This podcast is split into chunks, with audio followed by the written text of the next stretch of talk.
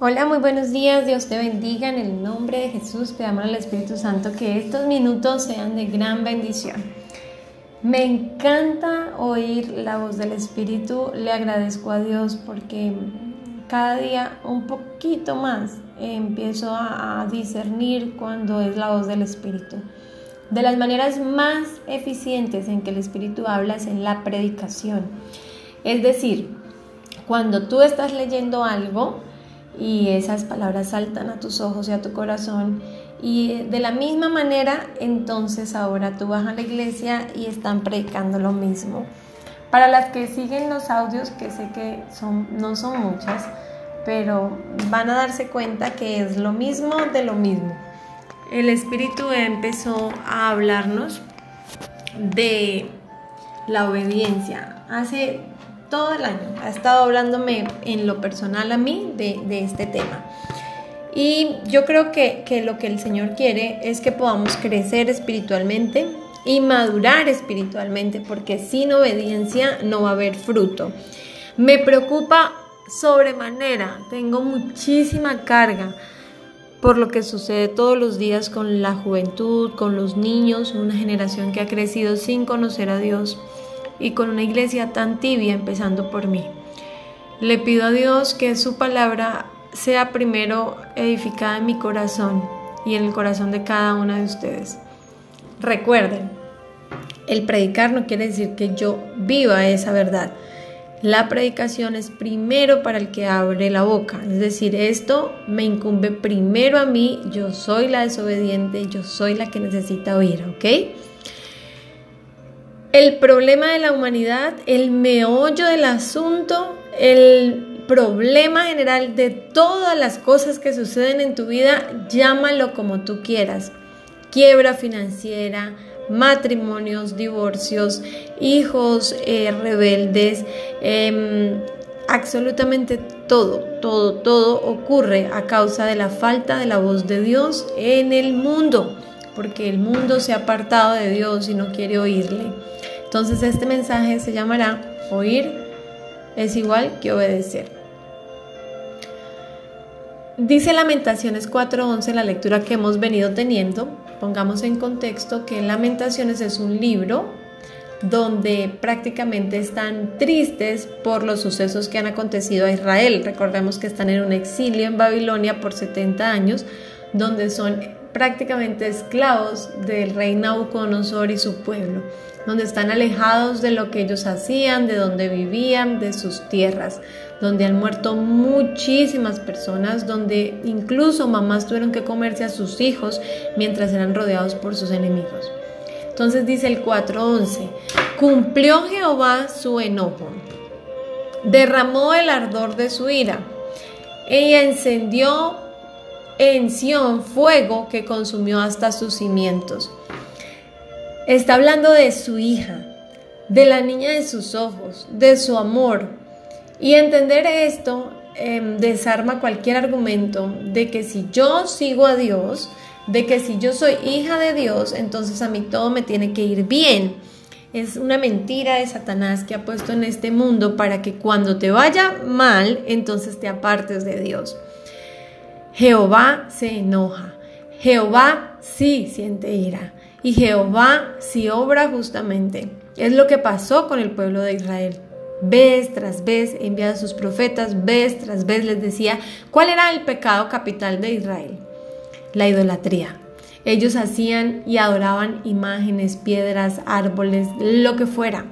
Ellos tenían otros amores y Dios eso no lo soporta, ni ayer, ni en Israel, ni en esa época, ni ahora, ni mañana. Dios no cambia. Por eso es tan delicado el tema de la idolatría. Entonces, ¿qué dice Lamentaciones 5:5? Padecemos persecución sobre nosotros, nos fatigamos y no hay para nosotros reposo. Algo en lo que me he empeñado mucho y voy a sacar una hoja de solo escribir esta palabra es reposar, estarse quieto, tener paz, eso, ¿cómo se halla según lo que dice la Biblia? Acá Lamentaciones está diciendo que no tienen descanso, que no han podido entrar, que padecen persecución, que están cansados, que se fatigan. Dice Lamentaciones 3:49, mis ojos destilan y no cesan, porque no hay alivio. Imagínense cómo será la cantidad de lágrimas, cómo habrán llorado, cuánto tiempo habrán derramado lágrimas que dicen no cesan, mis ojos no cesan. ¿Por qué? Porque no hay alivio. ¿Cuántas personas creyentes que hoy van a una iglesia, la que sea, viven vidas donde no tienen alivio? Viven vidas donde están cansados, fatigados, donde quieren morirse, donde lloran todo el tiempo. Pero no lloran de arrepentimiento, no lloran de la presencia y manifestación del Espíritu, no lloran de la alegría de Dios en sus vidas, sino del desespero de sus vidas.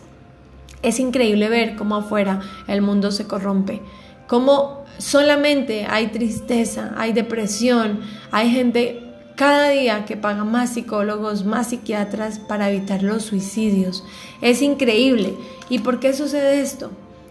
Dice Lamentaciones 3:39, ¿por qué ha de quejarse el ser viviente? Sea valiente frente a sus pecados. Todas estas cosas son a causa de la separación del hombre. Usted solamente piense en, ejemplos, lo que quiera pensar en esta mañana. Yo hoy amanecí pensando mucho en, en la disciplina de la alimentación y, hay un ejemplo sencillo. Usted comerse una hamburguesa no lo mata, pero si usted se come 30 años de hamburguesa, sí lo va a matar, le va a dar un paro cardíaco. Lo que está diciendo Lamentaciones acá es por qué se queja de su estado físico, por qué se queja si usted mismo lo ha hecho. Sea valiente frente a sus pecados. Las personas que tienen sobrepeso es porque comen de más. No hay otra solución, no existe otra ecuación. Las personas que están o estamos quebradas es simplemente porque tomamos malas decisiones, no es culpa de Dios. Fui yo, fuiste tú, la que se endeudó, la que hizo mal, la que decidió mal. ¿Y por qué nos quejamos entonces? Cuando usted se divorcia, ¿usted le preguntó a Dios que ese era el esposo que usted quería para toda su vida? ¿Usted ha tenido una relación firme y estable con Dios para que la llene de virtudes, de paciencia, de dones para saber edificar su hogar o solamente sabe destruirlo? ¿Por qué nos quejamos de hijos drogadictos, de hijos homosexuales, de hijos depresivos, de hijos satánicos incluso? ¿Por qué te quejas? ¿Dónde estuvo la mamá todo el tiempo? ¿Cuántas veces llevó a sus hijos a la presencia de Dios? ¿Cuántos días los llevó a la iglesia? cuántas horas dedicó para decirle cuánto lo amaban, cuánto sacrificio hizo por guardarlo del mundo, cuán autoridad ejerció para librarlo del mal. ¿Por qué nos quejamos? Porque es nuestra naturaleza. Nunca vamos a aceptar que nosotros estamos mal. Lamentación es lo que nos hace ver acá en este verso es ¿Por qué se queja el pueblo de Israel si es que por años Dios les ha estado hablando y ellos no han querido ir? Dios se los dijo, se los explicó, les volvió a decir que no hagas ídolos, que no ores frente a una imagen, que no creas que esa imagen tiene poder, que no ames otra cosa que no sea yo. ¿Por qué se quejan? Si todo lo que les ha sobrevenido es su culpa, yo se los había anunciado. Es lo que pasa en la tierra. Los que hemos leído la Biblia ya y hemos llegado a Apocalipsis sabemos que el tiempo del fin va a ser el peor de los tiempos, que viene una gran tribulación, que las cosas no van a mejorar, que no existe ninguna posibilidad porque la maldad ha llegado a su punto. ¿Cuántas veces no has oído de Dios? ¿Sabes qué es triste? Que tú creas que cuando tú quieres leer la Biblia es de ti que viene que tú creas que cuando quieres ir a la iglesia es porque a ti se te ocurrió. El desconocer que el Espíritu de Dios vive en tu corazón, que mora en ti, que por eso estás oyendo este audio, que por eso estás en este grupo, hace que no entiendas la importancia de poder entender que cada vez que tú tienes anhelos de la presencia de Dios, es el mismo Hijo de Dios buscando comunión con su Padre. ¿Cuál es la solución a todo lo que viene? La única solución para ti y para mí no, no es una iglesia hoy. Alabado sea Dios que nos ha dado pastores y lugares preciosos para congregarnos. Pero si tú hoy no tienes una iglesia, no te preocupes, tú puedes ser salva. Pero ¿qué hay que hacer? Lo dice en Hebreos 3.8 en nuestra lectura. Si oyeres hoy su voz, no endurezcáis vuestros corazones. ¿Estás oyendo tú la voz de Dios? ¿Tu corazón acaso está duro?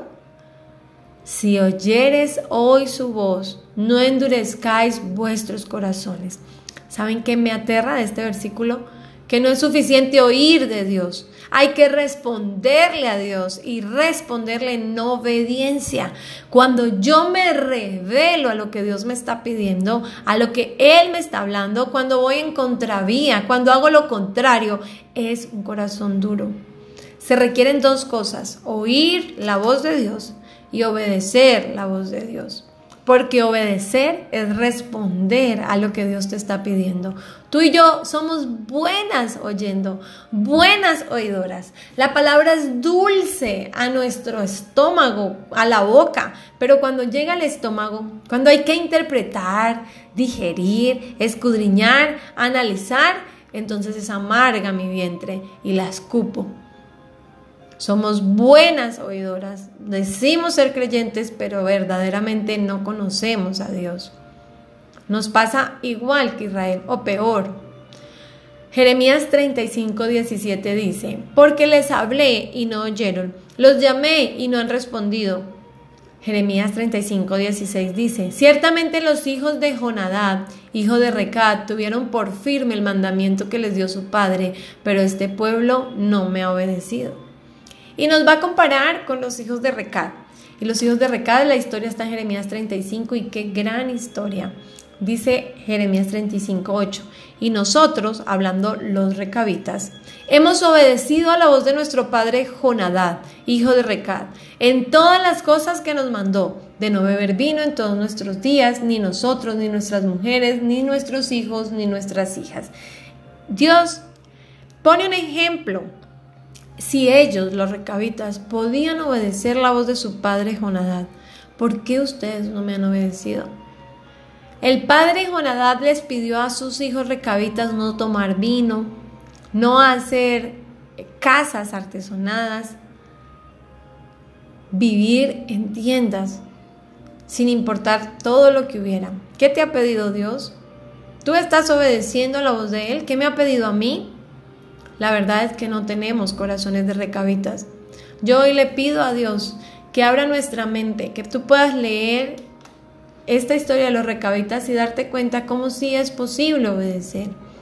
Cómo la obediencia no requiere un milagro. La obediencia requiere una decisión inicial de exponerte a la presencia de Dios porque tú y yo no podemos apartarnos del pecado. Tú y yo no podemos hacer nada, no podemos crear fe. La fe viene por el oír, pero por el oír sus palabras, por pasar tiempos con Él, por escudriñar la lectura diaria.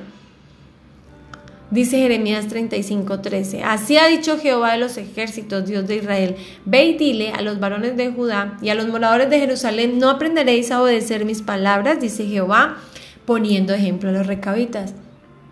Dígale, Jeremías, dígale a este pueblo insensato, terco, desobediente, ¿Cuándo aprenderán a obedecer mis palabras? ¿Por qué siguen viviendo así? ¿Por qué siguen respondiendo de la misma manera con su necio corazón? ¿Cuándo aprenderán, como los recabitas, a obedecer a su Padre? Jeremías 35, 16 dice, ciertamente los hijos de Jonadad, hijo de Recab, tuvieron por firme el mandamiento que les dio su padre, pero este pueblo no me ha obedecido. El meollo del asunto es que no oímos la voz de Él. Es que no podemos obedecer sin haber oído. Es que no podemos ablandar un corazón si no está expuesto al poder de la palabra de Dios, de la que viene de Él, de su corazón. Ahora la pregunta es, ¿qué más puede suceder si soy desobediente? ¿Será posible que Dios escuche y responda a mis oraciones? Y esto te lo dejo a ti, no, no voy a dar mi punto de vista, simplemente voy a leerlo, pero eh, te lo dejo a ti. Yo pienso que 50-50. ¿Dios escucha al desobediente? Claramente no, dice la escritura. pero también claramente muestra que Dios es misericordioso y que aún Israel, en medio de su terquedad, en medio de alejarse de Dios, en medio de no querer oír la voz de Dios, su misericordia venía una y otra vez. Lo vemos en los libros de jueces, vez tras vez envió a un libertador. Lo vemos en Egipto, vez tras vez envió a Moisés. Moisés intercedía por el pueblo. Pero ¿y hasta cuándo Dios tendrá paciencia conmigo y contigo? Ese es el temor que me da. A mí me ha salvado muchas veces, muchas. Tengo claras tres veces que me ha salvado de prácticamente irme a un abismo, literalmente. Y Él me salvó, yo no me salvé, yo no obedecí, yo no quise salir de ahí. Pero un día mi pastor me dijo, cuando yo le conté eso, yo le dije, pastor, ¿será posible que Dios un día se canse de salvarme, de hacer algo por mí, de rescatarme de las tinieblas? Y lo que él me respondió dijo, no sabemos cuándo se puede cansar, Él es Dios. Él es supremo, Él tiene el control de todo y Él podría decir que hoy sea el último día para tu misericordia. Y si mañana morimos y hoy no nos arrepentimos y hoy vivimos una vida desenfrenada en nuestros deseos y concupiscencias y hoy hacemos lo que mi corazón quiere y no la voluntad de Dios, ¿qué va a pasar con mi alma? ¿A dónde iré por toda la eternidad? Dice Lamentaciones 3.8 y 3.9, aun cuando clamé y di voces, cerró los oídos a mí, a mi oración. Yo hasta hoy reconozco sinceramente que Dios ha sido demasiado bueno en mi vida, que no ha habido una oración que Él no responda. Él ha sido fiel cada día de mi vida, a pesar de mi infidelidad. Señor, crea ese corazón que podamos entender que hoy puede ser nuestro último día de tus misericordias. Que tal vez hoy sea el último día con acceso a pedir perdón y a volvernos del mal camino, a abrir nuestro entendimiento. Y mi alma se alejó de la paz, me olvidé del bien. No hay paz para quienes no obedecen. Donde me tentaron vuestros padres me probaron, vieron mis obras cuarenta años sin importar cuántos milagros hemos visto, cuántas veces Dios nos ha salvado, sin importar eso, seguimos siendo sordos a su ley, seguimos queriendo vivir a nuestra manera.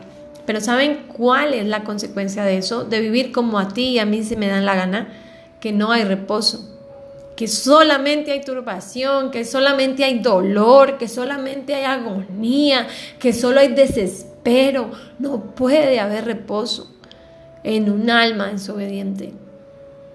Hebreos 3 del 10 al 11 dice, a causa de lo cual me disgusté contra esa generación y dije, siempre andan vagando en su corazón y no han conocido mis caminos. Por tanto juré en mi ira, no entrarán en mi reposo. Qué susto decir que somos creyentes, orar, pedirle a Dios y sin embargo no conocer sus caminos. Conocer sus caminos implica tener un conocimiento de Él, pasar tiempo con Él, con quien tú amas, tú pasas tiempo, pasar tiempos en las escrituras, meditar en ellas, confiar en cada uno de los nombres de Dios, confiar en que Él es a mí ayudador, conocer las instrucciones de Dios, practicar la presencia de Dios, porque no es suficiente con abrir la Biblia y leer un año la Biblia, es suficiente con practicar lo que hay en la Biblia. Que podamos conocer sus caminos que podamos confiar en Él, en su plan perfecto, en la obra que ha empezado para nosotros. Poder conocer a otros que también han confiado en Él, que también lo han conocido. Yo quiero conocer tus caminos, Señor. Ayúdame en mi incredulidad, porque la incredulidad es la falta de fe, porque la incredulidad me lleva a la desobediencia el no tener fe hace que yo sea desobediente.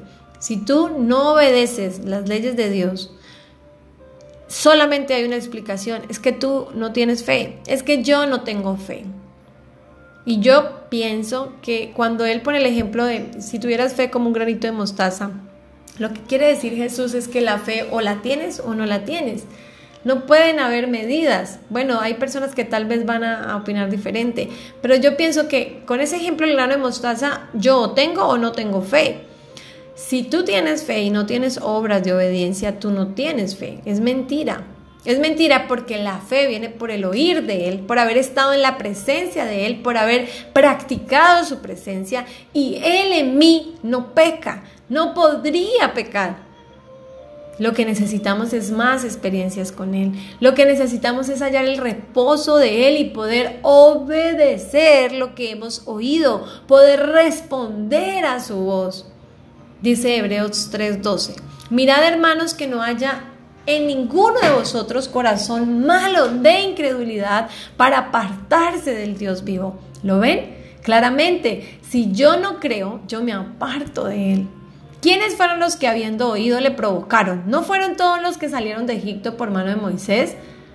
Dice Hebreos 3:16. Esos mismos que salieron, dice el 3:19, y vemos que no pudieron entrar a causa de la incredulidad. ¿Por qué? Hebreos 4:3. Pero los que hemos creído entramos en el reposo de la manera que dijo. ¿Qué te está apartando del reposo? ¿Por qué aún vives en angustia? Porque no has creído, porque no tienes fe, porque no has practicado la presencia de Dios, porque Él no ha hecho esa obra en ti y en mí. Nosotras dudamos porque no tenemos fe. Por eso yo busco estar en la presencia de Él cada vez que puedo, busco ir, no fallar ni un solo domingo, porque yo sé que sus palabras tienen poder. Lo vamos a ver ahorita. Hebreos 4:6. Por lo tanto, puesto que falta que algunos entren en él y aquellos a quienes primero se les anunció la buena nueva no entraron por causa de la desobediencia, es más claro, esto no necesita interpretación. Ellos no pudieron entrar por su incredulidad. Los que han creído han entrado en el reposo. Los primeros a los que esta palabra cayó no pudieron entrar. Israel no pudo entrar. Fueron al cautiverio. ¿A causa de qué? De la desobediencia. Es lo mismo hoy. Todas las cosas pasan por desobedientes. Pero hay una esperanza, dice Hebreos 4.9. Por eso Dios volvió a fijar un día. Que el día es hoy. Por eso Dios volvió a fijar un día que es hoy, cuando mucho después declaró por medio de David lo que ya se ha mencionado. Si ustedes oyen hoy su voz, no endurezcan el corazón. Hoy es el día de decirle, Señor, ablanda mi corazón. Señor, me urge exponerme a la predicación de tu palabra. Me urge exponerme como un pollo asado en medio de una congregación. Me urge oír de ti porque no tengo fe. Porque la fe viene por el oír. ¿Y qué es lo que debemos oír? Hebreos 4:12 dice, porque la palabra de Dios es viva y eficaz y más cortante que toda espada de dos filos y penetra hasta partir el alma y el espíritu, las coyunturas y los tuétanos y discierne los pensamientos y las intenciones del corazón. ¿Tú qué deseas oír? ¿Cosas del mundo? ¿Telenovelas? ¿Series? Tú lo que necesitas y yo lo que necesito es oírlo a Él al mismo Dios en medio de la predicación. Entonces, hagamos todo lo posible por entrar en ese descanso, dice Hebreos 4:11. Entonces, hagamos todo lo posible por entrar en ese descanso. Pero si desobedecemos a Dios, como lo hizo el pueblo de Israel, caeremos. Es todo lo que hay que decir. Esta mañana, lo único que sé es que yo no conozco la profundidad de Dios que carezco de práctica de su presencia, que su voz apenas la puedo discernir, que hoy entiendo que necesito más de ti, Señor. Así que tú y yo solamente tenemos que hacer esto que dice Hebreos 4:16. Así que acerquémonos con toda confianza al trono de la gracia de nuestro Dios. Allí recibiremos su misericordia y encontraremos la gracia que nos ayudará cuando más la necesitemos. Gracia, gracia disponible para ti y para mí en el trono del Rey. Acerquémonos pues confiadamente al único que puede cambiar nuestra vida, porque su palabra es viva y eficaz. Que Dios te bendiga, que ponga en ti el deseo de querer crecer en Él, de poder obedecerle, de poder seguirle, de poder vencer los peros de su camino. Porque ciertamente el camino de Dios toda la vida vale la pena más que andar sin Dios. El problema son los pero, pero hay que obedecer, pero hay que oír de Él y eso nos toma tiempo. Dios te bendiga hoy y siempre. Te amo en el amor de Cristo Jesús. Amén y amén.